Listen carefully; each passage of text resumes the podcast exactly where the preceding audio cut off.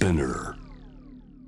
J-WAVE ジャムザワールドアップクロスのコーナー。水曜日は私、安田夏樹が気になっている話題を取り上げていきます。さあ、今夜は菅総理の官房長官時代から会見で激しいやり取りを交わし、疑惑や疑問を厳しく追及してきた東京新聞の記者、望月磯子さんと菅総理の資質、そして説明責任について考えていきます。望月さん、こんばんは。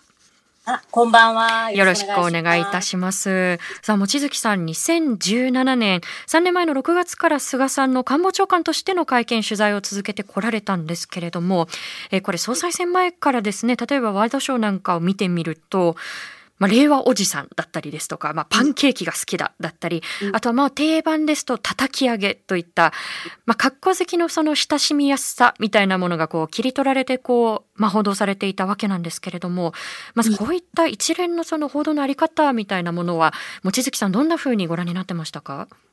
そうですね。やっぱりこう、総裁選、そもそも論戦が始まる前から、あの、今回の総裁選は、まあ、二階さんが菅さんを支持するって表明してうん、他のお大きな派閥も続々とですね、えー論戦の前から菅さん支持を表明して、まあ、大体5大派閥で議員票の7割、8割が菅さんだ、みたいな。まあ、ほとんど、本来はその論戦が始まって、どの総裁がやっぱり良くて、まあ、えーポスト安倍にふさわしいのかっていうのをじっくり考えていくべきタイミングで、ええ。もうほとんど、何、なんか、議員票がここですっていうのが固まってしまって、その後、まあ、苦労人話とか、パンケーキ、えーおじさんとか、令和おじさんっていうのが盛り上がって、なんかこれ、菅さんを盛り上げるための、なんか、お祭り選挙になっちゃってるなっていうのが感じられたんですね。うんで、実際あの、私は総裁選結構取材してると、まあ、岸田さん、石破さん、菅さん、まあ、それぞれ、まあ、論戦を繰り返したり、それからそれぞれの、あの、所信表明も含めて、こういう日本を描いていきたいんだって、まあ、それなりにそれぞれの候補いいこと言ってるんですけど、うん。なかなかですね、た、他の、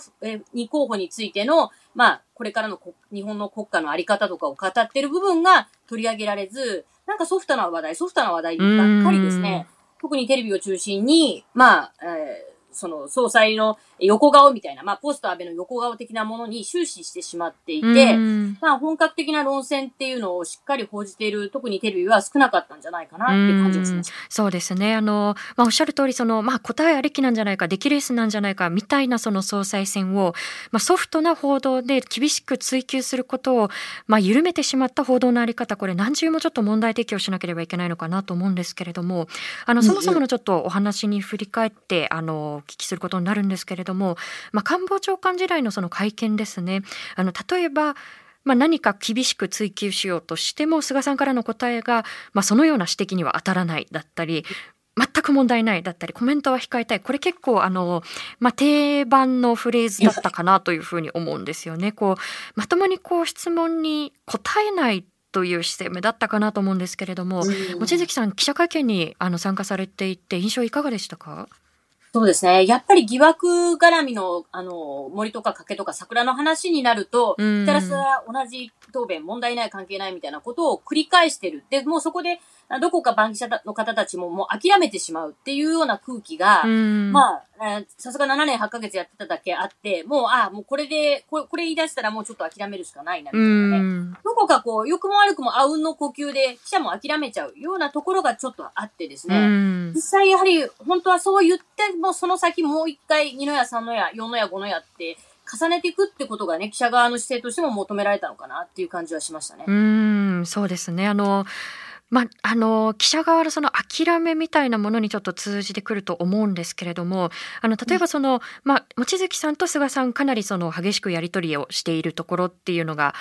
あったと思うんですけれども、例えばその他の新聞社の記者さんとのこうやり取りなんかを見てみると、そのあたりのその印象というのはいかがですか？先ほどその諦めというフレーズを使われていたと思うんですけれどもそれ以外に何か気になる点というのはありましたか？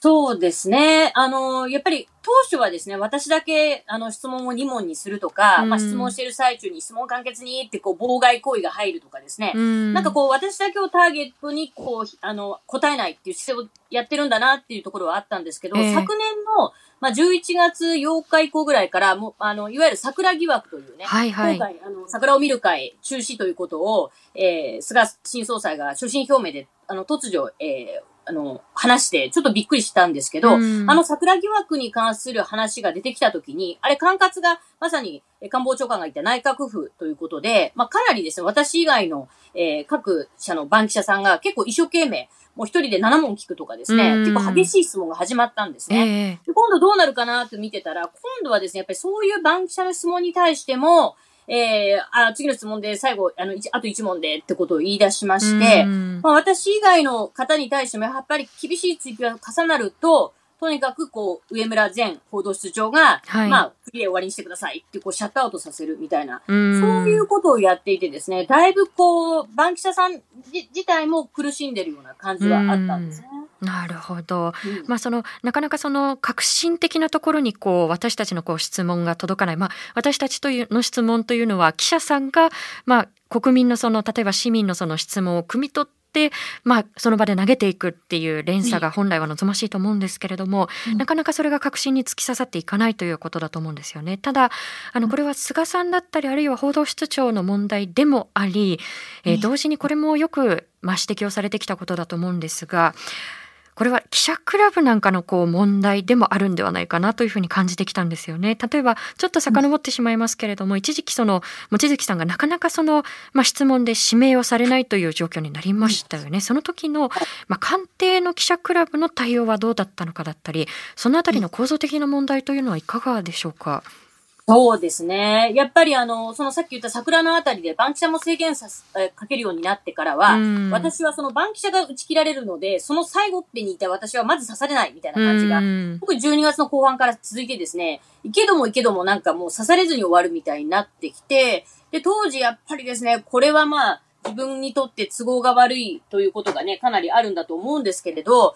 これは聞けなくなるってことはかなり、あの、私からしてもちょっと不当だなというふうに思うようになって、で、あの、この間あの、えー、3月かなんかに江川翔子さんが、あの、はい、まだありますって首相会見で声を上げて、はい、それ、そこからだんだん徐々に、まあ、フリーランスも含めた記者が、えー、これまでいないように刺されるようになったっていう動きがあったんですけれど、あの、江川さんが叫ぶ前のこう1月ぐらいにですね、まあ、官房長官会見でもそういう状況が始まってたので、えー、私がその思い切って声を上げて、あの、まだありますさせてくださいってこう、何回かやってたんですね。えーそしたらですね、なんかそれを、やはり菅さんがもう心よく思わずに、いわゆるその夜のオフレコ懇談っていう、バンキシャさんが夜中にこう、菅さんのこう、赤坂議員宿舎の周りでこう囲んで、はい、ちょっと、まあ、えー、まあ10分から数分から10分っていう、ちょっとぶら下がってね、オフレコの話を聞くはい。まあ、クローズドの場でってことですよね。そうですね。で、それをね、あの、もう拒否し始めるとかね、そういうことが始まっては、と、やっぱ、もつさんがああいうことをやってしまうと、あの、彼らがやはり取材ができなくなってしまうと。まあ、俺この懇談の場を表の会見より結構重視してるっていうのが今までのやはり、まあ、バキシャさんのその夜の取材みたいなところがあったので、これはやっぱりちょっと、あの、もつさんがああいうことをやると、自分たちも大変になるってことで、まあ、その後にですね、まあ、幹事者とかを通じて、あの、ああいう不規則発言はやめてほしいという、うまあ、あの、つまり刺されないことに声を上げたときにもっとみんなで、あの、やっぱりみんな、みんなも自分自身が刺されないっていう状況に追い込まれてた時だったので、本当はもうちょっとクラブ一体となって、あの会見はあくまでも内閣記者会が主催してやる会見なんですね。まあ、フィーブは主催してやってるものではないので、ここはもう一度ですね、まあ質問の、えー、司会進行も含めて、記者クラブ側にもっとその強いね、あの権利を取り戻したり、もしくは、やはりああいう打ち切りはやめてほしいということを再三にわたって言うとかですね、そういう方向にちょっと変わってくれればいいなというふうに私は思い切って声を上げるようになったら、逆に、えー、ちょっともう不規則、あれは不規則発言なのでやめてほしいと。はい。なかなかね、やっぱり7年8ヶ月の長期政権の中で、あの、記者クラブ、特に内閣記者会の中で、本当はもっとおかしいと思って声を上げたくても、やはり官邸側の強い意向をバッと出されると、なかなか声が上げられなくなってしまう。みんなでまとまって戦えない。まあ、戦いたいと思ってる記者がいても、やっぱりそれを阻む記者があったりしてですね、そこがね、やっぱりあの、この3年見てても、内閣記者会の非常に難しくなってしまっているところだなと思います、ね、なるほど。まあ、その、同時に変わっていかなければいけない点ってそこですよね。例えばその、まあ、質問の扉を閉ざそうとする権力者側に対して、一体となってその扉を開けようっていうふうに働きかけをするのではなくて、その、記者の内輪で、お前足を引っ張るなっっっていうふうに、まあ、それ自体がこう足の引っ張り合いになってしまうっていう状況、まあ、それをこうまあ、直面しながらもでもやっぱりこう試行錯誤を続けてなんとかこう質問にたどり着かなければいけないわけですよね。で例えばその、まあ、報道室長から再三にわたって、まあ、質問は簡潔にというあのことを言われたりっていうことも先ほど挙げてくださいましたけれども、じゃあそれをかいくぐるためにどんなふうな工夫をされていたのかということ、そのあたりは磯子さんいかがですか？そうですね。初めはですね、確かに私質問が長くてですね、それは、あの、ある時、あの、クラブの側から、もうちょっと短くしてもらえないかと言われて、はい、確かにちょっと長いなと。で、それからはですね、なるべくこう30秒とかこう短めに収まるようにある程度こう準備しといてですね。で、短くフレーズで言おうって、ただそれをやってもですね、なぜか私だけは、まあ、ひどい時は7秒まあ、質問を始めて7秒で、あ、次の質問、あ、えー、質問簡潔にっていうのが飛んだりして、これはね、あの、こっちが一生懸命努力してることと関係なく、とにかく私の質問に対しては、まあ長いとかね、まあ、とにかく印象操作的なことも含めて妨害っていうのがもう短くしても続いてたので、あの、最後、最終的には、えっ、ー、と、ミックとか新聞ローレンさんたちがまとまって、この質問妨害とか制限に対する抗議か講義というのを官邸前で、はい、まあ初めて記者の方の参加も含めてですね、まあ市民総勢800人ぐらいでデモというのを、まあやったんですね。そのデモをやる前日に、この1年半以上に続いてた、いわゆるその質問簡潔に質問、えっ、ー、と、えっ、ー、えー、と、次の質問最後で、みたいなやつの妨害行為がピタッと止まりましたんで、はい、あなんか、まあ、ある意味、やはりみんなでもっとその市民も含めて問題意識のある記者たちと連帯して、ああいう抗議行動っていうのを起こしていればね、あの、そう、理不尽な質問妨害っていうのももうちょっと早く止めることができたのかなと思ったんですけど、そうですね。あれかなり意図的にだからですね、途中からは、あの、あえて短く聞いてても7秒、8秒で挟んでくるみたいな、ことを、まあ、やってた、やらされてたっていう感じがしましたね。うん。まあ、ただ今の話を聞いていると少なくとも、まあ、その会見の様子が可視化されて、で、なおかつそこにこう、外からのこう、声が届いていくと、変わる余地がもしかするとあるかもしれないっていうことも少し感じられるのかなというふうに思いました。そうですね。はい。それからですね、あの、ちょっとこれは記者会見のあの、あり方とは違うんですけれども、まあ、官房長官時代の菅総理を振り返っていくと、これもすでにあの、各紙で報道されているところではあるんですですが例えば政権の意に沿わないような官僚を左遷してしまったりですとかあのそういった、まあ、強引な一面も見られたのかなというふうに思うんですけれども取材をしていてその官僚との関係というのは望月さんどんなふうにご覧になってましたか？そうですね。やっぱりまあ民主党の時から土台は作ってたんですけど、内閣人事局っていうのが作られて、まあ、いわゆる政治家、えー、主導で政策を進めていくと。いうことで、内閣人事局によって、まあ、600人、700人の、えーえー、幹部たち、えー、霞が関の幹部たちの人事を差配すると。で、それをやはり、えー、もう、徹底的に利用したのが、まあ、菅さんだったと思うんですね。で、まあ、それは一面、まあ、政治指導で良くなった面もあるんですけど、例えば、まあ、表で、えー、今よく出てくる、あの、平島さんというですね、総務省の、えーえー、税務、えー、自治税務局長だった方が、いわゆるふるさと納税。まあ、菅さんがね、今回も総裁選で何度もアピールしてましたけど、はい、あの、ふるさとの、えっ、ー、と、納税、えー、ふるさと納税の導入をめぐって、これをそのまま今のような状態でやると、やはり返礼品競争が、えー、加速してしまうとか、それからやはり高額、高所得者に有利で、逆に低所得者にとってはやはりあまりメリットがないんだとかですね、そのいわゆる脱税的な部分も含めて使われてしまう可能性があるとか、だから一定の歯止めをかける形で、このふるさと納税を進めていった方がいいと。まあ、いう、まあ、いわゆるその後に起こった返礼品競争を事前に大体理解、あの、想定して進言していた、その当時の局長を、の進言を、やはりまあ、お前はまあ自分の言ってる方向性に従えないのかということで、まあその方がそのことを、まあ進言した後にですね、えー、直後のあの、アポイントメントっていうのを全部キャンセルして、えー、その局長の上司ってことなんで、おそらく官房長とか事務次官とかそういうクラスになると思うんですが、えそういう方たちにですね、電話を直接して、なんだあいつはと。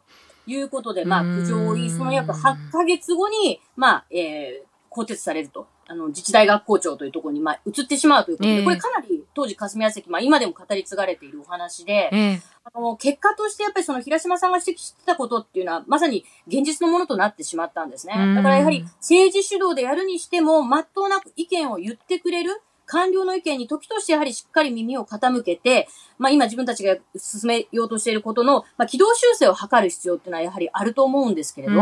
そういうことがやっぱり全然できなくなってしまっている。だから物を言う官僚はやはりもうすべからく飛べ飛ばされてしまうというような状況が今始まって、まあ、ずっと続いているので、もう官邸がこう、こうだって決めたらもうその方向でイエスって言ってやっていかないと、まあ官僚としてはもう生きていけないと、出世街道から外れてしまうということで、まあある意味非常にあの官邸主導が強すぎたゆえに官僚のやはり進言というというのがまあ書き消されてしまうという状況になってなるほど。あの、それが例えば度重なるとですね、その、まあ、官僚としてもその政治家の顔色を伺って市民の方を見なくなってしまうという、ますますの悪循環が続いてしまうのかなと思うんですけれども、はい、えリスナーの皆さんからもですね、様々メッセージ、えー、ご質問いただいているんですが、えー、ラジオネーム散歩道さんからいただきました。ありがとうございます。えー、総理になった菅さん、まだ日が浅いですが、記者の質問に対する受け答え方は、官房長官時代と変わったと感じになりますか？また望月さんの目から見て一番真摯に記者の質問に答えている大臣は誰だと思いますか？ということなんですけれども望月さんこの2問の質問いかがでしょうか？そうですね。あの、まあ、もともと首相の就任会見の時で、時も、えー、えー、えー、他社の記者さんがですね、いわゆるぶら下がりの手段にしっかり応じるのかとか、首相の定例会見化は考えてるかとか、それから国会ですね。まあ、今も臨時国会、今回3日で閉会してしまったけれど、国会での説明責任に対してどう考えているのかと。まあ、質問された時にどう答えるかなと見ていたら、まあ政府としての見解は、毎日官房長官がね、これまで自分がやってた官房長官が1日2回もやってるんだと。閣僚級クラスで G7 の中で、えー、週、えー、やってるところは週1回、しかも30分しかやってない。1, 1カ国しかそこは、まあ日本以外にはないんだと。いうことと、それから国会では、まあ、総理が、まあ、あまりにも長時間拘束されすぎていると。国会の総理の参加っていうのをもうちょっと制限するべきじゃないかと。まあ、非常にそれだけ聞いてても、ああ、もう、いわゆるその官房長官に聞けとかですね、国会でもなるべく首相の答弁時間を短くしたいっていう、まあ、菅さんの意向が相当出てるなと思い、思ったんですね。で今回早速首相に就任して、まあ、翌、えー、就任翌日の朝は、まあ、ぶら下がりに応じたんですけれども、え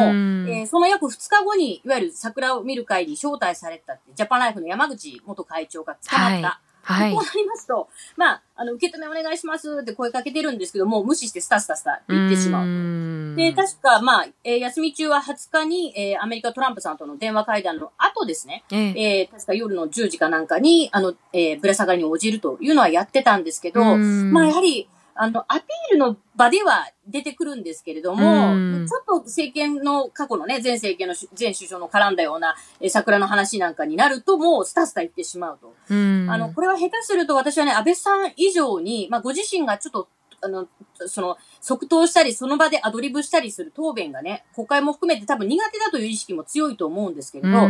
の、やはり安倍さん以上にね、ぶら下がりにも応じない、えー、まあ、国会でもなるべく答弁したくないというのがね、説明責任っていう部分では交代、より交代してしまうんじゃないかなと思い確かに、しかもその、まあ、官房長官会見ありますからと言っている、その官房長官は加藤官房長官ですよね。で、あの、ご飯論法がその場でできる人なんじゃないかということで、まあ、そこにもその警戒感がある方はいらっしゃるんじゃないかなと思うんですよね。で、あの、もう一つの質問ですね。あの、一番じゃあ、記者の質問に答えている大臣、まあ、比較的答えてるなというふうにお感じになる方、どなたかいらっしゃいますか？あ、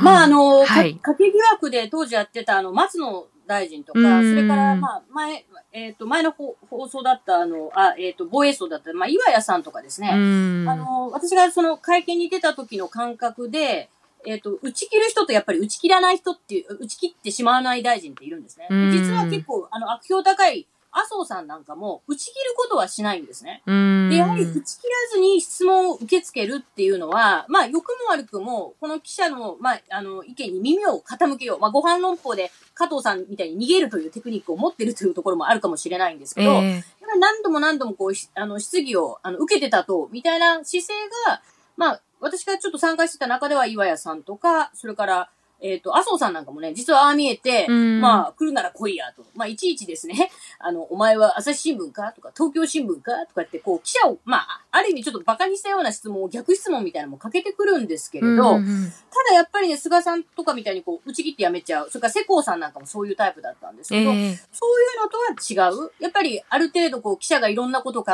えて、本当は二の矢三の矢どんどん重ねたいわけですよね。ええまあそういう記者を受けて立とうとしてるか、そもそもやっぱり格好悪いとこも含めて見せたくないから、えー、もう次最後でってね、司会者に言わせて打ち切るかって、結構これはね、はっきり大臣ごとに、あの、分かれたなというふうに思いますね。なるほど。あの、まあ、ただやっぱり麻生さんの会見なんか見ていると、その、まあ、これはパワハラだよなっていうふうに思うところが多々あるので、打ち切らなければいいっていう問題じゃないなっていうふうにちょっと思ったりね、するんですよね。あの、それからその、まあ、菅総理がこれからじゃあどんな政策を進めていくのかということもポイントだと思うんですけれども、うん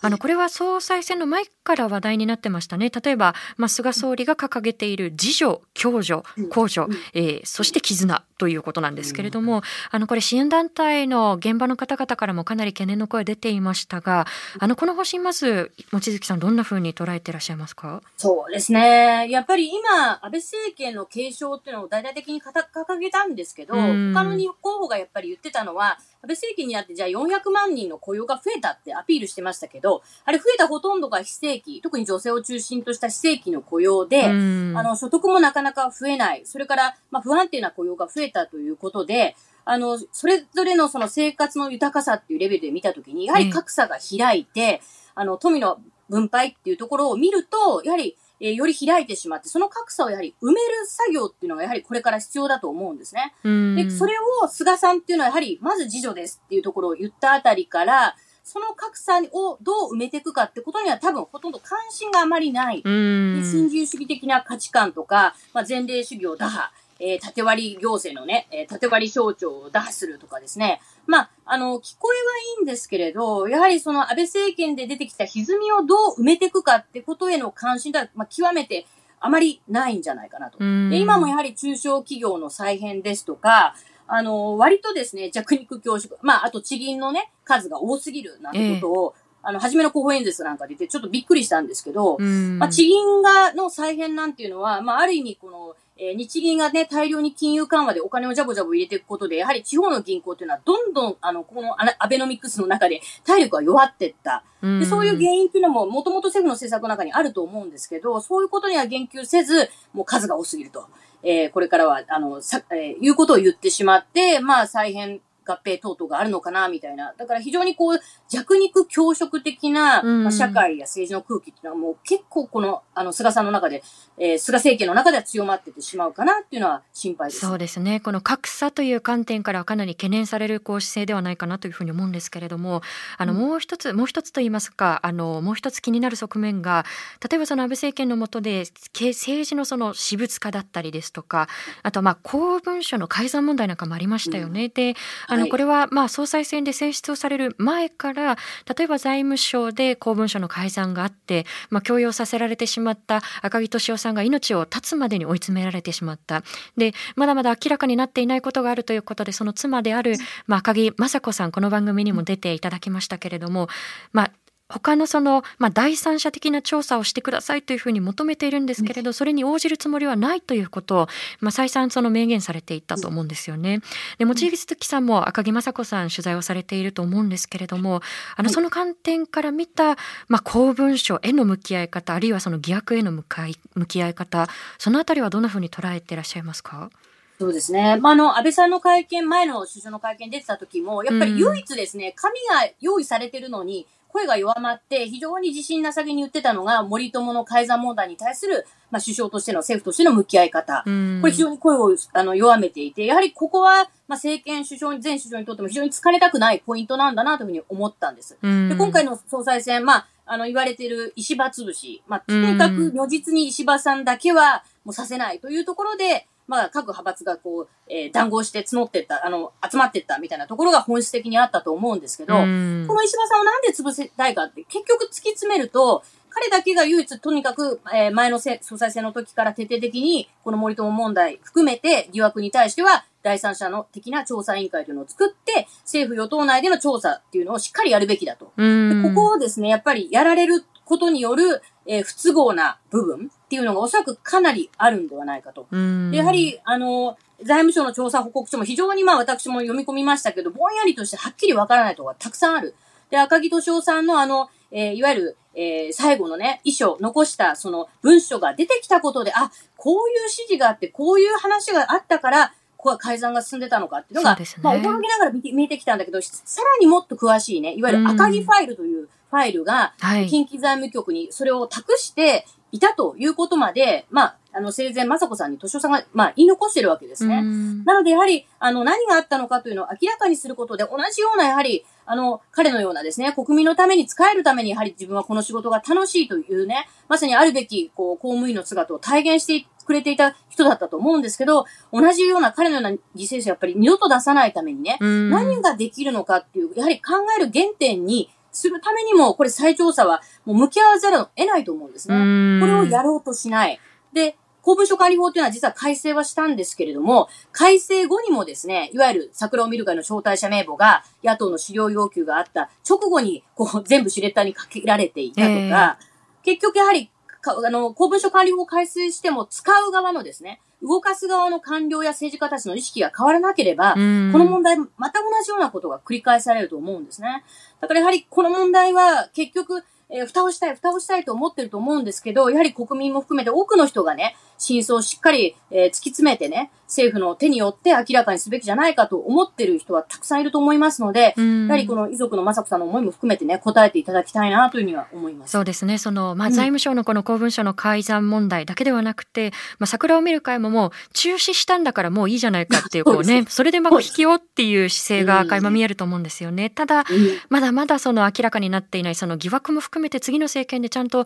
き受けられるかっていうところも問われてくると思うので、有里さん今後もおそらく、まあ、記者会見だったりですとか、あるいは取材を通して様々な追求されると思いますので、ぜひまた、あの、ここでも取材報告をお願いいたします。ありがとうございます。はい。お次さん、今夜はありがとうございました。はい、ありがとうございました。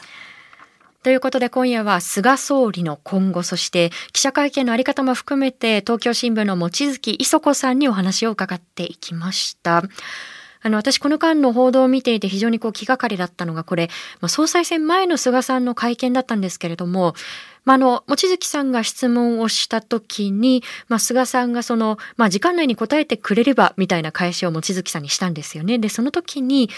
え会場から笑い声が上がったんです。それは、あの、官房長官側、あるいはその、まあ、政府側のスタッフではなくって、記者側からこう、連勝するような声が、ははははっていうふうに上がったんですよね。私その時何とも言えない気持ちになりまして、